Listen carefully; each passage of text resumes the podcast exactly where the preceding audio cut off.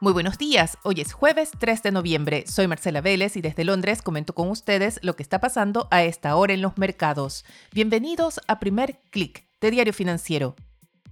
Es una mañana importante especialmente para quienes están en Chile. El gobierno presentó anoche su esperada reforma de pensiones.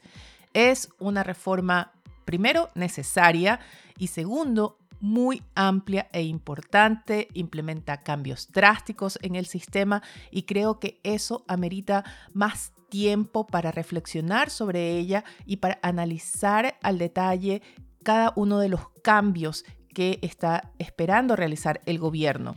Al final del podcast comentaré algunos de los puntos que destaca Diario Financiero en su cobertura sobre la reforma en su edición de hoy. Antes de eso, hablemos de lo que está pasando en los mercados esta mañana, donde tenemos una sesión a la baja y sobre todo marcada por un rally, un verdadero rally del dólar después de ese discurso bastante agresivo de la Fed ayer.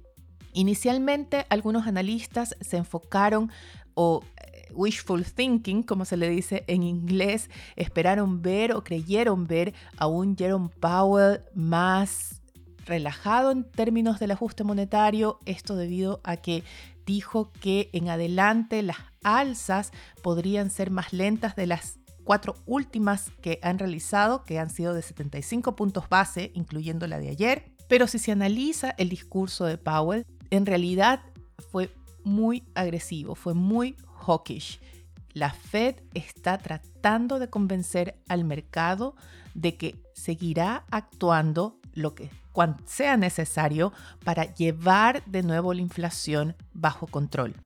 Let me say this. It's it's um it is very premature to be thinking about pausing. So people when they hear lags they think about about a pause. It's very premature in my view to to to think about or be talking about pausing our rate hike. We, we have we have a ways to go. Our policy, we need ongoing rate hikes to get to um, to, to that level of, of sufficiently uh, restrictive, and we, we don't. Of course, we don't really know exactly where that is. We have a sense Acaban de escuchar una pequeña parte de lo que fue la intervención de ayer de Jerome Powell después de que la Fed anunciara su cuarta alza consecutiva de 75 puntos base.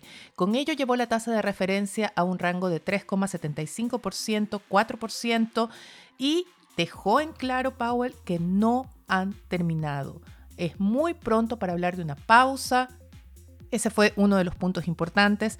El otro punto importante que creo que vale la pena destacar es que la Fed no está revisando su rango meta para la inflación como algunos sugirieron, sino que se plantea todavía que es necesario llevarla al rango del 2%.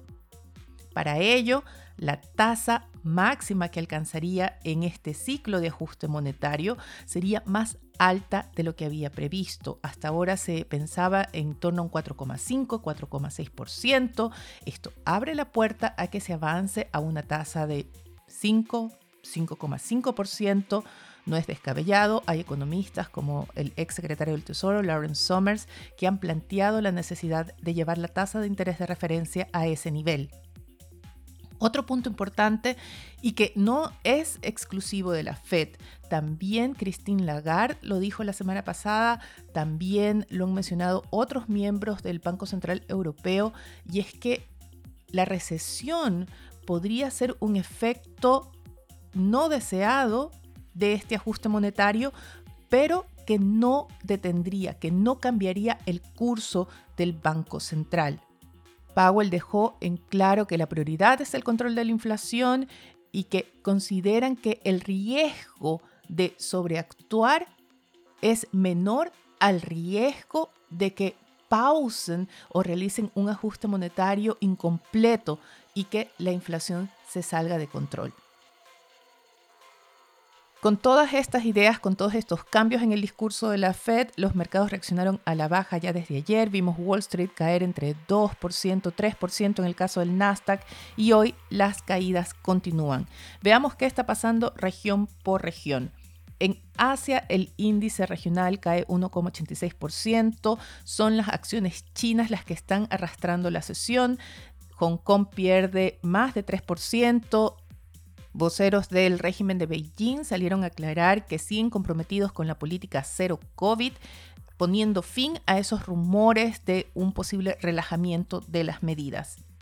En Europa, el stock 600 recorta las pérdidas, caía hasta hace poco más de 1%, ahora pierde 0,95%, pero todavía firme en terreno negativo.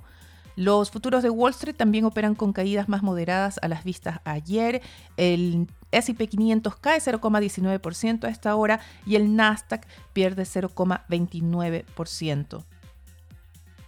Como les decía, va a ser una sesión muy dura para las demás monedas. El dólar vive un verdadero rally. El índice global de la divisa sube 1,18%. A esta hora vemos el euro avanzar hacia los 0,96. La libra esterlina cae más de 1% también. Y esto está afectando no solo a las monedas de países desarrollados, también promete afectar a las monedas de países emergentes ligadas a commodities porque es una mala sesión para las materias primas. No solo por el alza del dólar, sino también por esta idea de que los bancos centrales no se detendrán, no pausarán a pesar de una recesión. El petróleo cae a esta hora más de 1%, lo mismo sucede con el cobre que retrocede en Londres 1,27%. ¿Qué tenemos en la agenda para hoy? Tenemos también decisión de política monetaria, esta vez del Banco de Inglaterra. Se espera también un alza de 75 puntos base. Las condiciones económicas en Reino Unido son más difíciles que en Estados Unidos, así que se corre el riesgo o hay mucha presión sobre el Banco de Inglaterra para que desacelere el ajuste. En Chile tendremos la presentación del informe de percepción de negocios de noviembre. También tendremos al ministro de Hacienda Mario Marcel hablando sobre la reforma tributaria en un seminario organizado por la Bolsa de Santiago. El foco estará en el impacto de la reforma en el mercado de capitales. Wall Street estará pendiente de nuevos datos económicos en Estados Unidos, sobre todo de ese reporte semanal de subsidios por desempleo, debido a que el foco está en que el mercado laboral todavía está muy fuerte y esto es lo que está llevando a que la Fed mantenga ese enfoque más restrictivo. Y el mercado también está pendiente de lo que pasa con Twitter. Se reporta que Elon Musk planea recortar a la mitad el personal de la red social. Esto implicaría el despido de unas 3.200 personas. Hay mucha discusión en torno al modelo de suscripción al que está apuntando Elon Musk. Hay una discusión si es un modelo viable en el entorno económico actual pero también se pone en discusión el futuro del modelo de financiamiento en base a publicidad. Ahora sí, vayamos a temas locales, revisemos la portada de Diario Financiero que obviamente abre con la reforma de pensiones, ese anuncio que tuvimos anoche y se destacan las palabras del presidente Gabriel Boric que en un mensaje muy claro a sus bases dijo que esta reforma marca el fin de las AFP. No es que la administración de fondos vaya a pasar completamente a manos estatales. Lo que anunció el presidente Boric es que la reforma plantea la transformación de las AFP en gestores de inversión y que tendrán más competidores. Existirían nuevos gestores de inversión que tendrían este objetivo también exclusivo de invertir en fondos previsionales se explicitó cuál será el fin de ese nuevo 6% de cotización que sería con cargo al empleador y que iría a financiar este fondo común. Boric también destacó que los fondos serán heredables, trató de contrarrestar esos temores de una expropiación de fondos, habló también de la libertad de elección de los afiliados, así que hay muchos puntos en esta reforma que hay que analizar al detalle.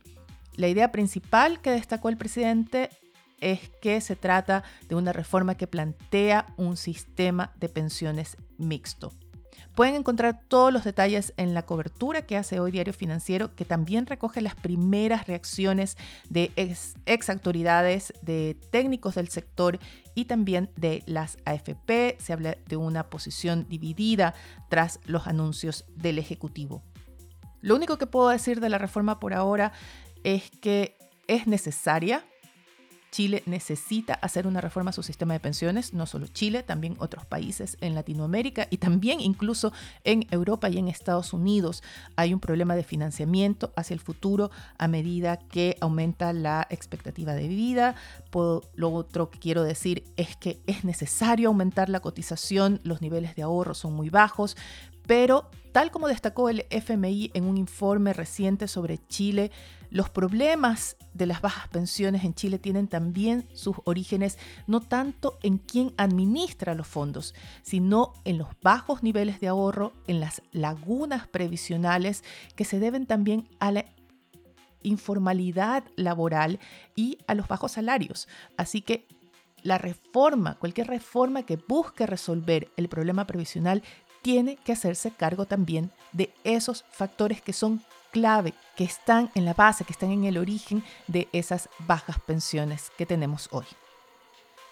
Si después de leer la cobertura de Diario Financiero hoy, si después de seguir las entrevistas que seguramente escucharán en la radio, en la televisión, tienen todavía preguntas sobre la reforma de pensiones, háganmelas llegar. Pueden escribirme a través de mi cuenta de Twitter arroba Marcela Vélez o a través de mi correo electrónico mveles arroba